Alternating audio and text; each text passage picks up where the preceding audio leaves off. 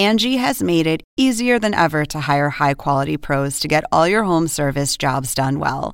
Just bring them your project online or with the Angie app, answer a few questions, and Angie will connect you with local pros who match your specific needs. Or book a service instantly at an upfront price. So join the millions of homeowners who use Angie to care for their homes and get your next home service job done well.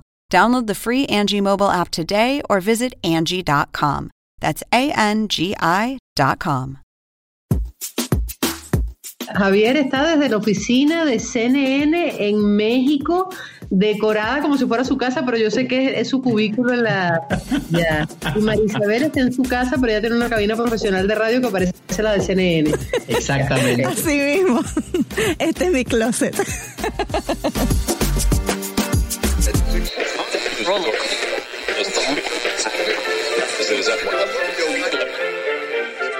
Según el diccionario de la Real Academia Española, La cultura pop se define como el conjunto de las manifestaciones en que se expresa la vida tradicional de un pueblo. nosotros la definimos como Música, cine, televisión, famosos teatro, moda. y arte. ¿Y tú? ¿Cómo lo defines? Somos Zona Hop, con Marisabel Houston. y Javier Merino. Yo soy Javier Merino desde la Ciudad de México. Mi cuenta en Twitter es arroba merinoCNN y en Instagram me encuentran como Javito73 y en Instagram, Facebook y Twitter los encuentran como Zona Pop CNN. Yo soy Marisabel Houston desde la cabina número 2 de CNN Español Radio. Hoy me robé este espacio de David Cox. No ha llegado todavía, así que lo puedo hacer tranquilamente acá. Me encuentran en Twitter en arroba HoustonCNN y en Instagram arroba Marisabel Houston. El podcast lo encuentran como Zona Pop CNN en las redes sociales principales y en todas las plataformas en donde escuchan podcast, en especial en Spotify. Vayan y síganos en Spotify. Nuestra invitada el día de hoy, como lo dice Javier, la elegancia del deporte, el rostro bello del deporte, una venezolana que ya hemos tenido aquí también en el podcast y obviamente la teníamos que invitar de nuevo. Sobre todo porque, bueno, son dos mujeres que nos representaron a todas las latinas en este espectáculo de Super Bowl. Eli Pérez, Eli, bienvenida, gracias por estar aquí con nosotros. Cuéntanos, ¿qué te pareció? Bueno, además deportivamente el Super Bowl, pero el espectáculo de medio tiempo, que es lo que yo he, leído en las redes, nadie está hablando del partido como tal, sino del medio tiempo, ¿no? Fue un partido que si bien no se fue a tiempo extra porque, pues bueno, ya hemos en los Super Bowls pasados hemos tenido que esperar básicamente comiéndonos las uñas para ver quién gana. En esta ocasión se terminó en tiempo y forma, pero hubo la emoción de la remontada. En ese último cuarto, pues los Chiefs pudieron remontar con ese quarterback que tienen de lujo, pero sin duda yo creo que más allá de este primer Super Bowl en 50 años y segundo para la franquicia de Kansas City que está en Missouri y hay que hacer la aclaración, no está en el estado de Kansas. Para aquellos que no lo saben, eh, lo que habla todo el mundo el día de hoy es el espectáculo de medio tiempo del Super Bowl. Un espectáculo que, como bien dicen, es latino, un mensaje claro de la Liga de Fútbol Americano, porque escogió a Miami como sede. Eh, es la ciudad que más veces ha recibido un espectáculo de Super Bowl. Esta fue la undécima ocasión.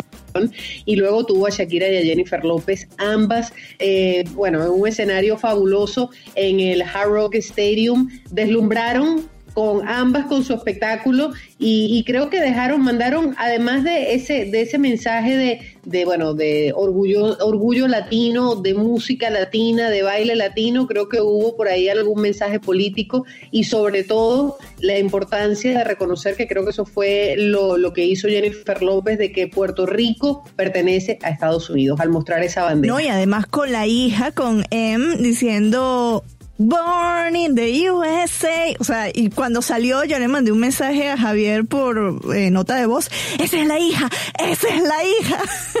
Nos enloquecimos. Sabes que curiosamente en la conferencia de prensa que tuve la oportunidad de estar el jueves pasado, eh, un periodista le preguntó, le dijo, tengo de muy buena fuente que tú vas a tener dentro de tu espectáculo, a J-Lo, vas a incluir a tu hija. ¿Qué nos puedes decir al respecto? Y ella, bueno, esquivó la pregunta, no no la contestó, pero fíjate, el periodista tenía toda la razón. Se esperaba mucho por, eh, por el fallecimiento reciente, apenas este domingo fue una semana del fallecimiento de Kobe Bryant. Eso fue también un punto importante en la prensa que le preguntaron a ambas si iban a hacer una especie de tributo y ellas fueron, eh, bueno, muy claras al no decir nada y al decir que, bueno, que él iba a disfrutar de la música, del espectáculo, posiblemente desde el cielo, pero no se arriesgaron a decir absolutamente nada concreto y fue el caso que no hubo un tributo como tal a Kobe Bryant. Yo ahorita tengo que regresar al partido como tal.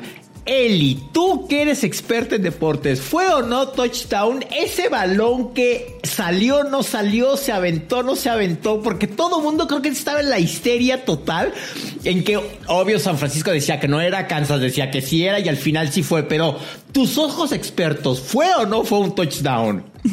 Fue touchdown. Y yo, no, no porque yo estuviera con Kansas City, porque realmente, te digo, en este, en el fútbol americano soy neutral, no tengo equipo, porque si tuviera que ir por un equipo me iría por los Dolphins, pero en este caso pronostiqué en toda la cobertura que tuvimos en la semana y de hecho en el programa especial del sábado, tanto Raúl Sáenz como yo nos íbamos por los Chiefs de Kansas City y sí, sí fue un touchdown, creo que...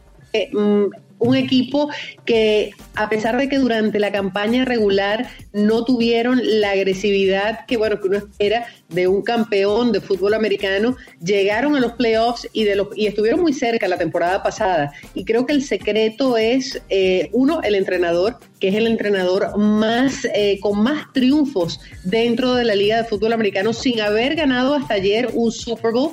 Y luego, por supuesto, el talentoso quarterback que tienen, este chico de 24 años, Pat Mahomes, que está definitivamente on fire. Creo que fue un triunfo más que merecido. Los Niners pues bueno, llegaron bastante lejos, en este caso subcampeones. Bueno, y yo como estaba enojado, espérame, yo tengo que sacar este rencor. Yo le iba, yo soy vikingo de corazón, ¿no?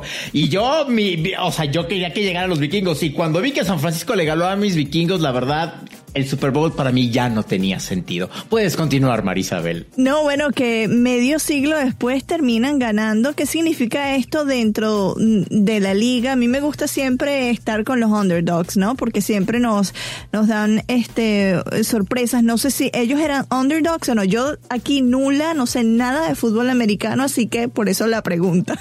Sí, sí, sí. Si, si analizas la cantidad de campeonatos que tenían los dos equipos, en el caso de los Niners, pues ellos estaban buscando su sexto campeonato y en el caso de eh, los Chiefs, pues era el segundo, el primero en 50 años, como bien dices. Entonces creo que sí que eran el underdog, lograron avanzar, eh, lograron llevarse ese trofeo y creo que la ciudad de Kansas City está más que feliz porque una alegría muy grande. ¿Cómo se vivió el ambiente, Eli? Ya, ok, ya hablamos del, del partido, pero el ambiente en Miami, ¿cómo se vivió? ¿Cómo se respiró? La gente, ¿qué decía? ¿Qué pensaba? ¿Qué actuaba? ¿Qué viste en la calle. Mira, a diferencia de otras ciudades que he tenido la oportunidad de visitar, por ejemplo Londres cuando fueron los Juegos Olímpicos, en los que no habían empezado, porque nosotros siempre llegamos unos días antes de que comience la, cobertura, ¿no? En sí, para, para aclimatarnos, obviamente, el cambio de horario a todo no habían empezado los Juegos Olímpicos y ya los británicos querían que se acabaran. Yo creo que acá fue todo lo contrario. Miami, por ser una ciudad prácticamente latina,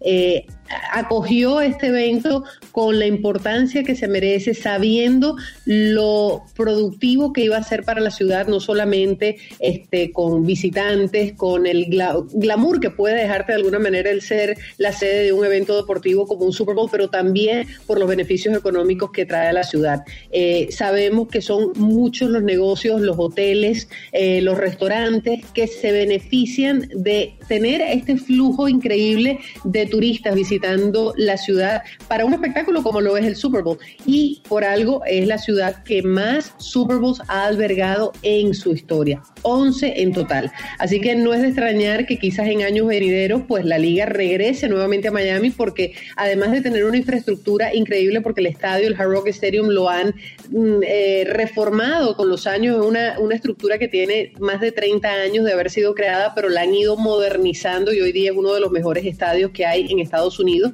pero también el clima. Estábamos un poco asustados porque el sábado llovió y yo pensaba nada más en Jennifer López y Shakira. Que se le el pelo como le pasó claro, la humedad. Y no, y no llovió. Mira, fue un clima fantástico. De hecho, no hubo ni humedad. Ha estado frío, ha estado, frío para nosotros en Miami, posiblemente para ustedes en Atlanta. Marisabel, tú me dirás, esto es eh, una primavera, ¿no? Caliente. Pero no, no, la ciudad ha estado muy bien. Además, no solamente el Super Bowl ha estado concentrado en, en el área del estadio, ha habido eh, eventos satélite a lo largo y ancho de la ciudad. En el Bayfront Park hubo conciertos, en el Convention Center de Miami Beach se llevó a cabo la NFL Experience, eh, luego en la parte de Wynwood hasta LeBron James, pues inauguró una tienda pensando él en los visitantes de Miami para ganarse un dinerito. Entonces, ha habido fiesta por toda la ciudad y creo que, que la hemos disfrutado al máximo. Cuéntanos de esa rueda de prensa, que cómo estaban los periodistas, porque imagino que a tener dos personajes allí como ellas dos la gente estaba, no sé, entre fangirling, como dicen en internet, o impactados, o esperando qué es lo que se dice, y, y vamos a ser honestos, mucha gente las querían enemistar, ¿no? Que al final lo vimos que fue una unión sobre el escenario y que las dos pues se complementaron muy bien. ¿Qué, qué es lo que viste tú ahí? ¿Cuál fue, si nos los pudieses describir a los que no estuvimos en la rueda de prensa, qué es lo que se sentía y qué es lo que hablaba la gente?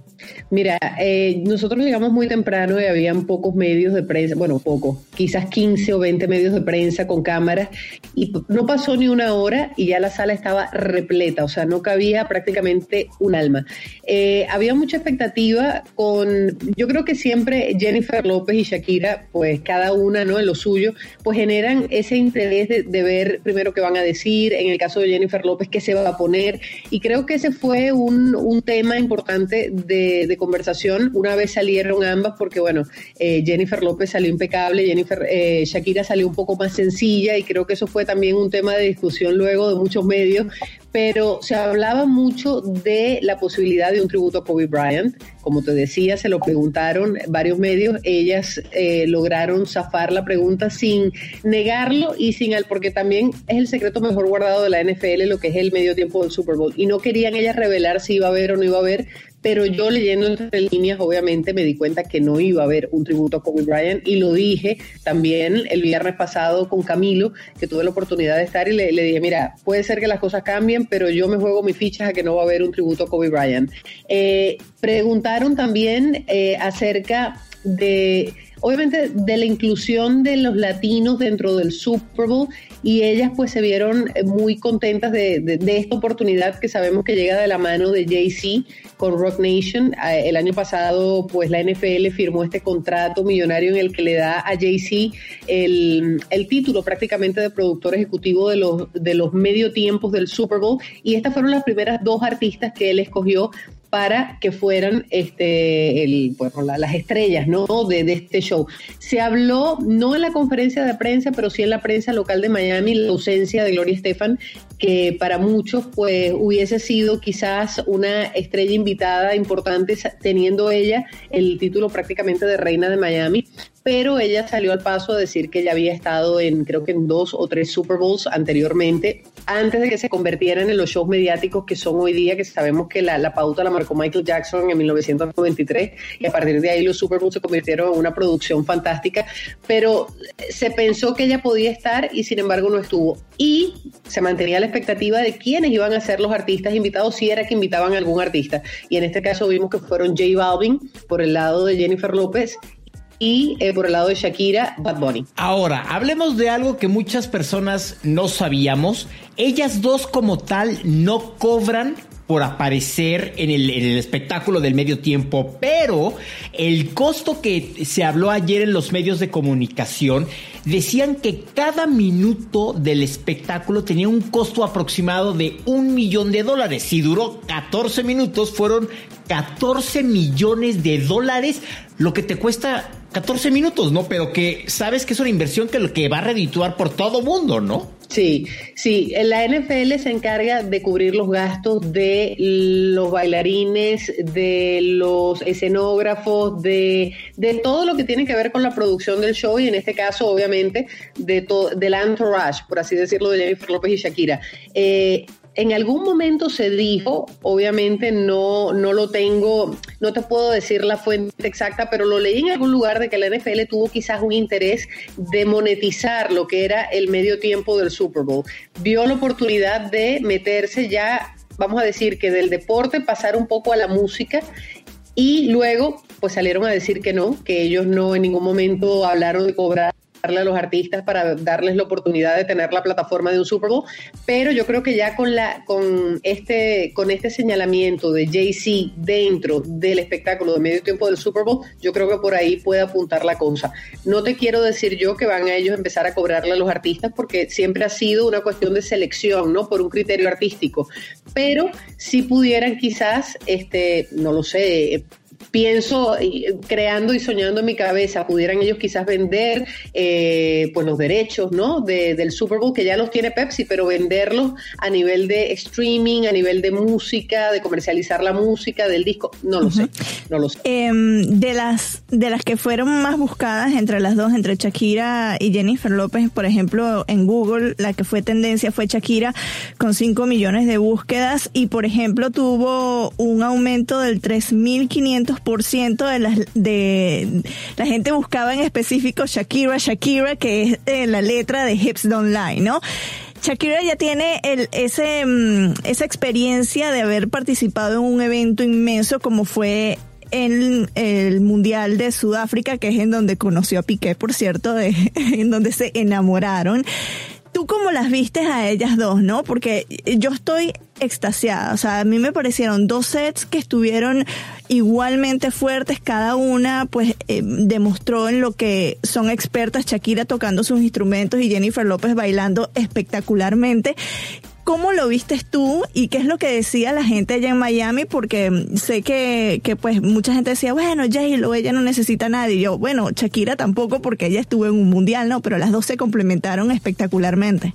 Bueno, Shakira es la única artista que ha estado en tres mundiales consecutivos. Comenzó en Alemania, luego en Sudáfrica y en Brasil. Jennifer López estuvo en Brasil con Pitbull en la inauguración del Mundial y luego llegó Shakira para la clausura. Entonces creo que ambas eh, pues ya tenían un poco de, de, esa exposición a lo que es el deporte, eh, al espectáculo deportivo, pero en la parte musical, de hecho, Shakira estuvo ahora recientemente en la Copa Davis, que sabemos que su esposo, su pareja, porque no es su esposo, su pareja sentimental, Gerard Piqué, pues forma parte también de la Copa Davis. Entonces, eh, creo que ambas estaban muy bien preparadas eh, para llevar a cabo este tipo de eventos. A mí me encantó el espectáculo, o sea, no tengo crítica ninguna, creo que ambas en lo suyo brillaron. Ahora, si yo quisiera ya ser la más exigente de las exigentes, me hubiera encantado verlas más tiempo juntas sobre el escenario. Quizás que comenzara Shakira con una canción, luego que empezara J-Lo con otra y se fueran intercalando hasta acercarse y encontrarse en el final pero entiendo también que quizás a nivel logístico era complicado hacerlo eh, y también, bueno, puede ser que hasta el factor ego haya sido una razón, ¿no? Porque siempre dicen que está la persona que comienza y está la persona que cierra. En este caso comenzó Shakira. Luego salió j y cerraron ambas, ¿no? Quizás por ahí hay un mensaje subliminal. Eh, me pareció interesante y esto lo hice como, como un poco práctica en mi casa. Ayer volví a ver el, este espectáculo de medio tiempo y lo medí en YouTube y Shakira tuvo los primeros seis minutos y medio y después Jennifer López tuvo un poco menos, creo que tuvo seis minutos sola y luego salen entonces las dos. Es decir, que Shakira tuvo más tiempo sobre el escenario sola que Jennifer López. Me gustó mucho de Shakira el hecho, además de los instrumentos que tocó, de que cantara varias de sus canciones, que las, las hiciera en versiones muy cortitas. Entonces hizo como un medley mucho más variado que quizás lo que hizo Jennifer López.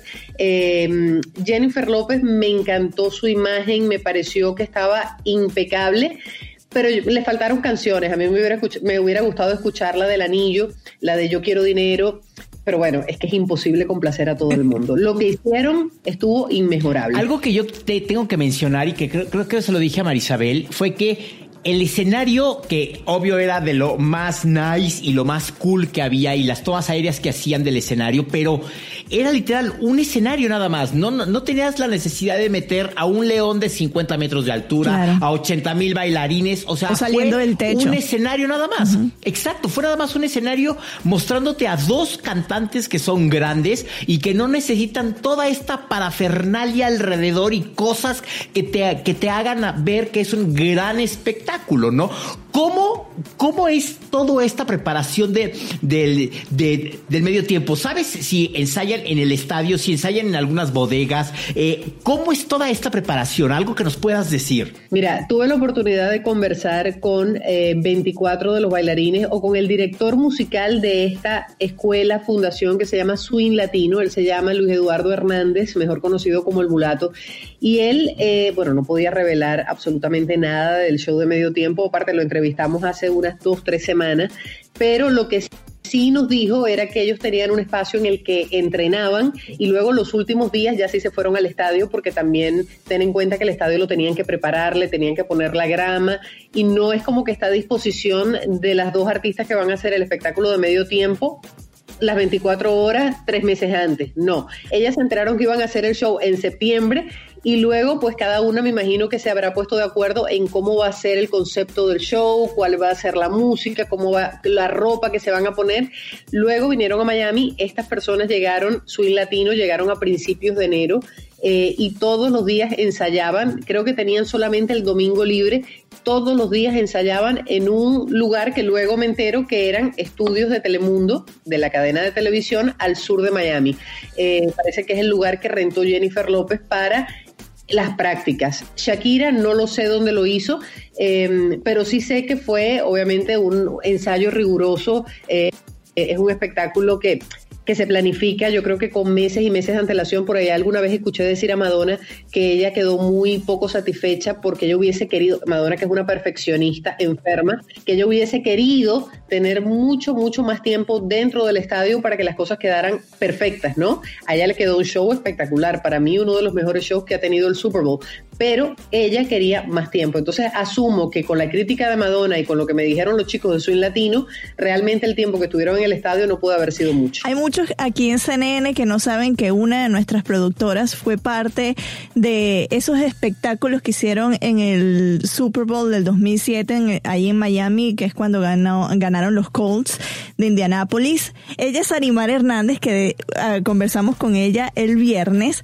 y nos cuenta precisamente esa, o responde, mejor dicho, Javier, tu pregunta de si eh, ensaya en el estadio y si lo hacen el viernes antes y es toda una producción como si ya fuese a ocurrir el Super Bowl. Vamos a escuchar lo que nos dijo Sari en ese entonces.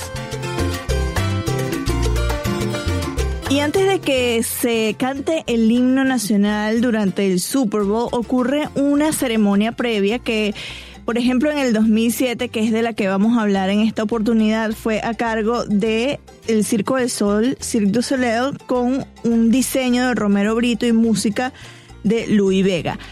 Una de las que estuvo allí, que todo el mundo le está pidiendo autógrafos, ella se ríe, le están pidiendo autógrafos acá en la redacción, es Arimar Hernández, compañera aquí de CNN, productora también. Ella participó en este evento y es una experiencia sin igual, ¿no, Sari? Sí, fue la, fue, fue bien bonito, Mari, de verdad. Hola, bien, eh, bienvenido. Bienvenido. Bienvenido. No, gracias por, por, por invitarme. Me encanta estar en esta zona pop, que es más calientita que el newsroom, la verdad. sí, pues está muy frío allá abajo. Pero, pero sí, Mari, como tú comentas, este, y a toda la audiencia, pues fue un, este, este espectáculo de apertura, pues fue producido por Cirque du Soleil eh, y todo, todo lo diseñado, habían acróbatas del Cirque du Soleil, eh, todo lo diseñado era por eh, y con los colores de Romero Brito, que es este famoso artista que está basado en Miami, que es brasileño que muchos conocen y, y que si han tenido la oportunidad de visitar Miami saben que en cada esquina están los colores de él que son muy distintivos de la ciudad. Entonces, sí, fue una experiencia bien bonita. ellos hicieron la, parte musical, tuvo una combinación de diferentes, de diferentes presentaciones que representaran a lo que era eh, Miami en ese momento. Yo creo que, que el Super Bowl en ese momento era muy importante. Miami es la ciudad que más eh, veces ha, ha, recibido y ha tenido, ¿verdad?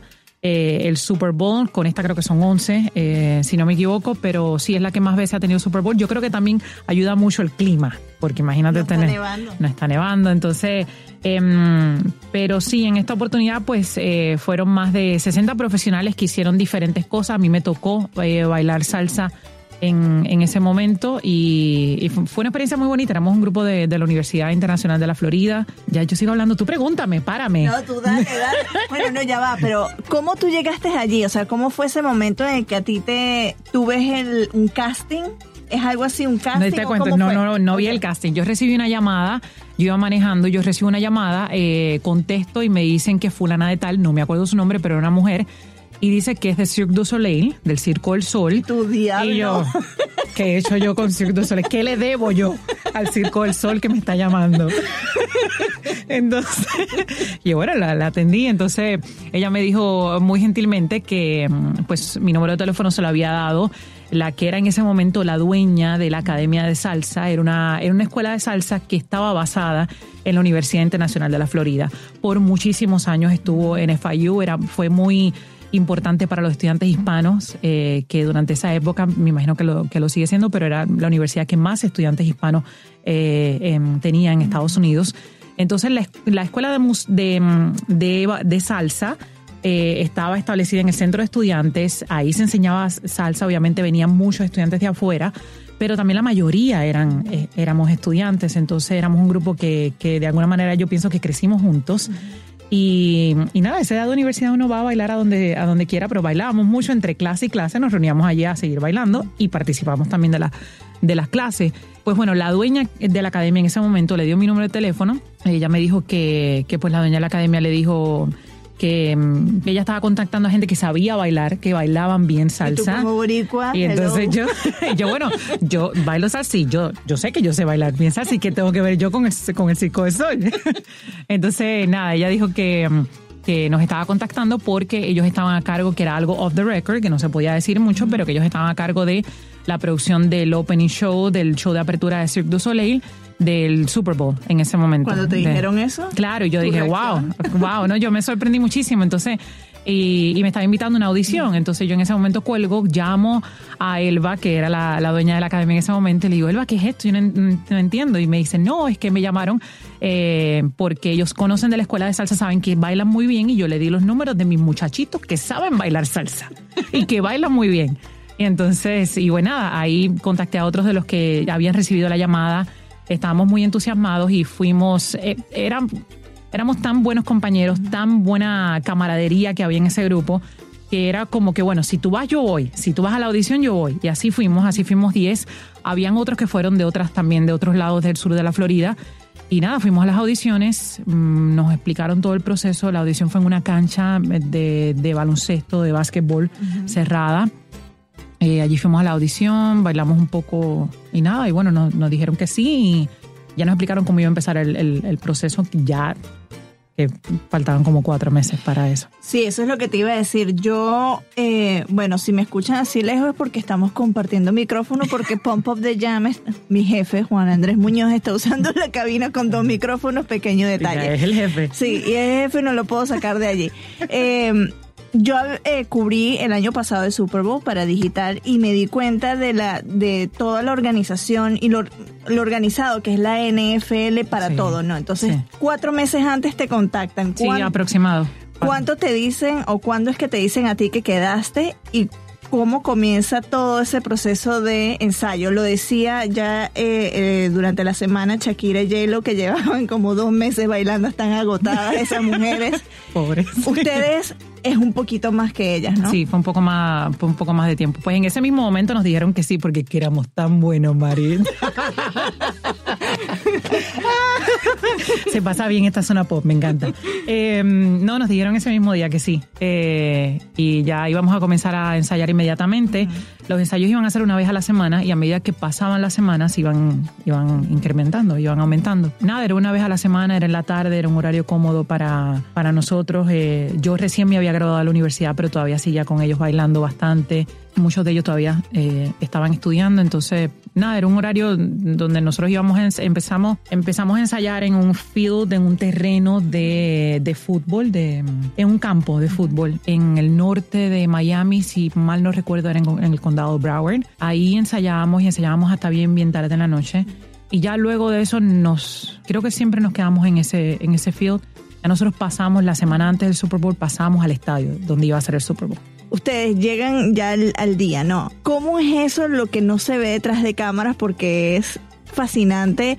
Cuando yo vi cómo armaban todo el escenario en el medio tiempo, siete minutos exactos cronometrados, ni un segundo más ni un segundo menos. Imagino que para ustedes fue una presión así. ¿Cómo es ese momento y cómo lo viviste tú estando allí dentro y que sabías que más de 60 mil personas, más, o sea, cientos de miles de personas te veían y el afuero que tiene ese estadio es más de 60 mil. ¿Qué se sintió? Pues había muchísima gente, Mari.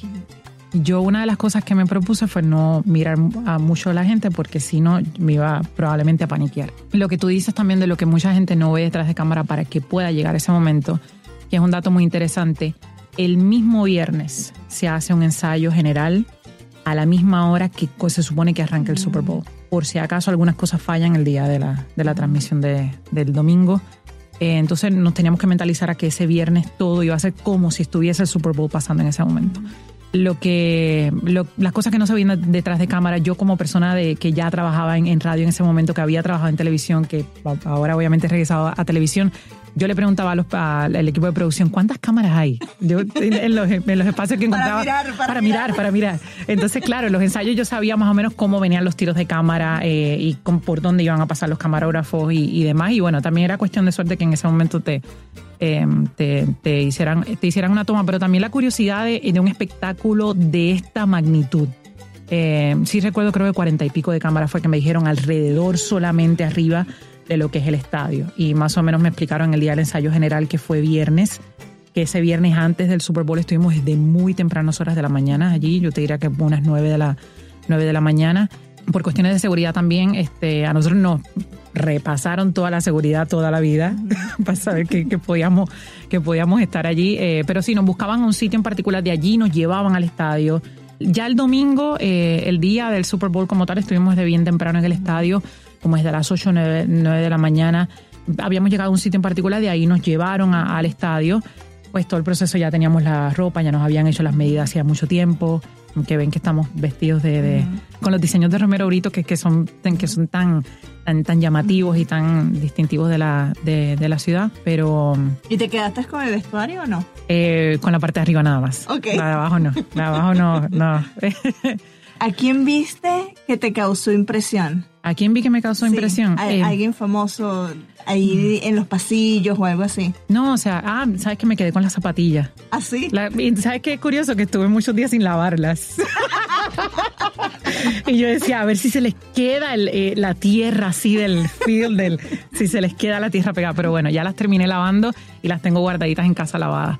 No, mira, yo llegué a ver a Romero Brito, eh, pero eran ensayos y cuando ensayábamos era cada uno en su, en su área, o sea, e, es, ese show de apertura, pues con nosotros solamente eh, eran más de 60 personas, o sea, nosotros éramos un grupo de 10, había otros que estaban bailando salsa también, pero también habían otros que, habían un, grupo también de estudiantes de escuelas del sur de la Florida que, hicieron unas, unas presentaciones tipo de gimnasia o eh, tipo cheerleaders, ¿verdad? Que, que se les llama y fue una bonita representación de las escuelas del sur de la Florida. Entonces éramos muchas personas y entre medio de todos nosotros eh, había un stage, donde un escenario donde estaba cantando eh, y tocando, ¿verdad?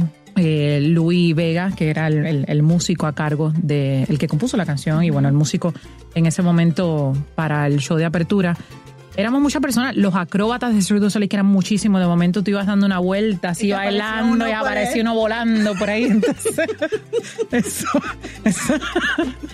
eso, siempre fue bien interesante. O dabas la vuelta y lo veías volando. Y dabas la vuelta y lo veías al otro volando. Entonces... 13 años más tarde, Sari, em, el espectáculo o todo lo que es el Super Bowl regresa a, a Miami. Bueno, ellos ya habían estado en el 2010 allí en Miami pero en ese entonces no había tanta presencia latina. Quizás ese segmento de, salsa, ahora la, la que canta el himno nacional, es Demi Lovato, que tiene familia latina. Jennifer López y Shakira. Mucha presencia de mujer y de latinidad. ¿A ti te alegra eso? Y además que tú viviste muchos años en Miami, ¿no? Sí, la verdad que sí. Ese año la presencia latina, pues como te dije, fue esa parte de nosotros también eh, y de Louis Vega, la música de él, eh, pero también eh, Gloria Estefan ese año fue la que nos presentó. Entonces sí, eso me, faltó ese dato, me faltó ese dato. sí, ella fue la que presentó, la que presentó el, show de apertura y que, y que presentó el, Super Bowl como tal. Esa parte sí fue muy latina, aunque el medio tiempo de ese año fue Prince, el Hello, fue, Hello Prince y Billy Joel y Billy Joel fue el que cantó el himno nacional. Pero sí, este año lo que tú dices es muy cierto, porque este año a mí me enorgullece, a mí me alegra muchísimo. Yo cada vez que se acerca un Super Bowl yo revivo esos días. Eh, cada vez que llega el mes de, octubre, septiembre, octubre, antes del Super Bowl, yo empiezo a acordarme de cuando nos llamaron, cuando empezaron los ensayos y demás. Y es esos días antes. cualquiera que tiene una duda, yo le digo Super Bowl es el primer domingo de febrero, siempre. Porque se le queda uno, se le queda uno grabado en la mente. Pero mm, volviendo a tu pregunta, sí, a mí me enorgullece muchísimo. Eh, yo viví muchos años en la Florida y Florida para mí, eh, Miami para mí siempre ha sido un hogar. Amo mucho y quiero mucho a la ciudad y y me enorgullece mucho. Yo creo que, es una representación no solamente de Miami, es una representación de todos los latinos, de lo mucho que aportamos a Estados Unidos de lo importante que es nuestra cultura, de lo muy mezclada que está con la cultura, con la cultura americana, anglosajona, eh, y que ya somos parte de, somos parte de. Entonces, que este año sea prácticamente todo latino, pues eh, nos enorgullece a, nosotros, a, los que estuvimos de alguna manera, que, que hicimos parte de que, de que la ciudad de Miami eh, brillara en esos años de Super Bowl y, yo creo que en la representación de todos los latinos es un orgullo para todos. Bueno, vamos a rifar un autógrafo No vale, guárdenlo por si acaso. gracias, Sally. a ti, muchas gracias, muchas gracias a todos. Muy bien talento oculto de Sarimar, no me lo imaginaba. ya le dije que voy a, vender su autógrafo en eBay. Sí, no, no, hay que crearle un perfil de fan, ¿no? Ahí, una cuenta de Instagram. Yo tengo que darles un dato curioso que seguramente, y, y que se lo conté ayer a Marisabel.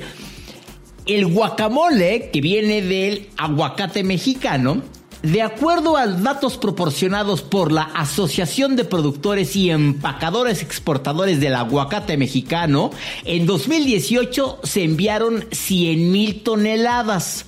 En el 2019 exportaron 120 mil toneladas y este año 144 mil toneladas. O sea, imagínense 144 mil toneladas de aguacate. O sea, es como para llenar el estadio del Hard Rock, ¿no? Qué felicidad me da escuchar eso porque, porque creo que el aguacate es una, bueno, siempre está la discusión de si es una fruta, si es un, eh, si es un Es una cosa deliciosa, digamos. Pero eh, creo que es increíble, ¿no? Y me parece fantástico que la gente consuma más aguacate que lo que pueda consumir alitas de pollo o, carne o cualquier otra cosa. Creo que el aguacate es fantástico para la salud, tiene una grasa natural increíble que te da muchísimos beneficios y ayuda obviamente al planeta y a la economía mexicana. No, y, yo no sé si ustedes vieron ya para finalizar em, esa propuesta que le hizo la marca Avocados from Mexico a J Balvin, que le pusieron un Photoshop de un corte de cabello con puros aguacates y le decían J Balvin, te unes a nosotros. Nada tonto, ¿eh? Sí, es que, es que te digo, aparte de todo del interés que genera este, este mega evento, son también los comerciales de televisión. Tuve la, la, oportunidad de ver unos cuantos, porque luego uno pues se pone en las redes sociales a mirar, ¿no? Los comentarios, tomar un poco el pulso de la gente que está viendo el partido, ¿no? Lo que opinan de las jugadas, por ejemplo, hasta incluso del, del show de medio tiempo. Pero me encantó el comercial de Alexa eh, con Ellen DeGeneres y su esposa Portia de Rossi, y me pareció genial esa, ese recorrido histórico de, cuál podría haber sido el origen de Alexia en el pasado, O sea, increíble, ¿no? Oye, Eli, para terminar y ya redondear esto, ¿en dónde va a ser el Super Bowl del 2021? Mira, va a ser cerquita de Miami, bueno, cerquita unas cuatro horas manejando hacia el norte y hacia el oeste, es decir, en Tampa, y ahí vamos a tener la oportunidad, espero, de poder compartir con el único argentino que ha ganado un Super Bowl, que es Martín Gramática. Él es un ídolo local para los Buccaneers de Tampa Bay porque como fue un jugador determinante cuando alzaron el campeonato y yo creo que va a ser el héroe de esta próxima edición del Super Bowl. Lo van a tener ahí como un jugador leyenda, como jugador histórico y por supuesto nosotros que ya lo hemos entrevistado, fuimos hasta su casa hace un par de años para Triunfadores del Deporte, pues lo volveremos a tener en su esplendor. Bueno, ojalá que Juan nos envíe, ¿no? Eh, y justo también te iba a decir, por favor, si nos puedes decir a dónde podemos mandar nuestra foto para ser parte del espectáculo del medio tiempo, aunque sea cargando una foto, lo que sea. Te digo que le deberías em-, empezar a escribir a Jay-Z, porque él es el que está a cargo de escoger, no se sabe todavía quiénes van a ser los artistas del próximo Super Bowl, pero él definitivamente tiene ahí su mano metida dentro de la escogencia de estos artistas. Bueno, yo ahorita lo, llamo, le digo, Jay-Z, ayúdame. Si es Beyoncé, pues le damos. Nosotros nos movemos así como Beyoncé con el, con el ventilador enfrente de nosotros y nos dejamos crecer el cabello. Ojo, Jay-Z, el exacto, el marido de Beyoncé, no Jay-Z, el que trabaja aquí abajo con nosotros, que es director técnico. aguas, aguas, aguas, Javier, no lo vayas a contactar al director. Mil gracias, Eli, por, estar con nosotros. No te va a el resumen, pero no te va a dar el trabajo, no te va a dar la chamba. Te mando un abrazo y ahora a descansar porque bueno, sabemos que no has dormido nada, así que para nosotros es pues más agradecimiento saber que estás acá con nosotros después de una jornada larga y que nos dedicaste estos ya media hora a hablar con Zona Pop. Chicos, para mí un placer, como siempre, me encanta conversar con ustedes. Qué lástima que no lo podamos hacer en el mismo lugar, en la misma ciudad. Ojalá y se pudiera algún día tener esa, esa, esa hermosa experiencia de zona pop en vivo y directo y en el mismo sitio. Les mando un beso, un abrazo y siempre a la orden por acá. ¿Cuáles son tus redes sociales, Eli? Eli Pérez CNN en Facebook, Twitter e Instagram. Y ahí van a poder ver todo lo que es tras bastidores, bailando con Swing Latino, que me dieron una clase de salsa, eh, recorriendo el estadio de donde fue el Super Bowl, les estoy hablando de las historias recientes. Obviamente todos los días o cada dos días se actualizan, dependiendo de lo que ocurra. Oye, Eli, ¿no pasaste por la tienda del Hard Rock Stadium de pura casualidad? No, sabes que el día que fui estaba cerrado el estadio, nos abrieron el estadio solamente a la prensa y de ahí nos regresamos al canal porque teníamos que hacer la nota inmediatamente. Pero te prometo que si vuelvo a ir y si voy a ese hotel, te compro un pin. Por favor, por favor, por favor.